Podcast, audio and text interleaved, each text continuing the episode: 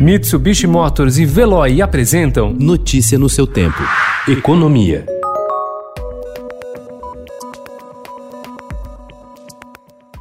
Promessas do governo Jair Bolsonaro para a fase pós-pandemia, o Programa Social Renda Brasil e o chamado Plano Pro Brasil de Investimentos ficaram sem verbas específicas na proposta do governo para o orçamento de 2021, enviada ontem ao Congresso Nacional. Para tirá-las do papel, a equipe econômica precisará convencer o Congresso a cortar outros gastos, já que a previsão total das despesas já está travada no limite máximo dado pelo teto, mecanismo que impede avanço das despesas acima da inflação.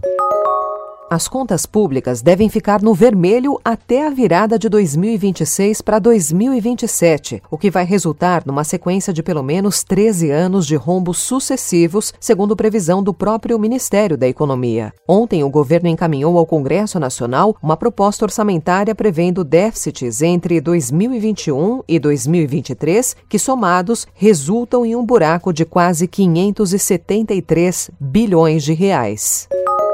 O mercado imobiliário na cidade de São Paulo voltou a crescer em julho, confirmando as expectativas de empresários que apontavam para uma recuperação rápida dos negócios após o encolhimento nos primeiros meses de pandemia. As vendas de apartamentos novos atingiram 4.341 unidades em julho, número 45,5% superior ao de junho e 21,1% acima do registrado no mesmo mês do ano passado. Os dados são do levantamento do Sindicato da Habitação, antecipado ao Estadão Broadcast.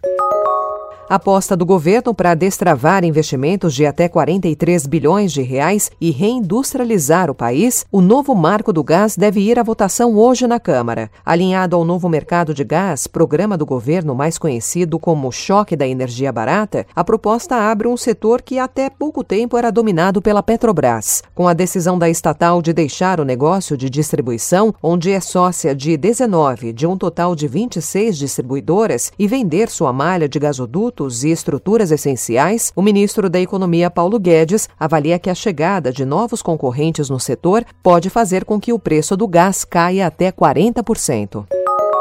A adequação da matriz energética a uma economia de baixa emissão de carbono está na lista de prioridades das grandes petrolíferas do mundo todo.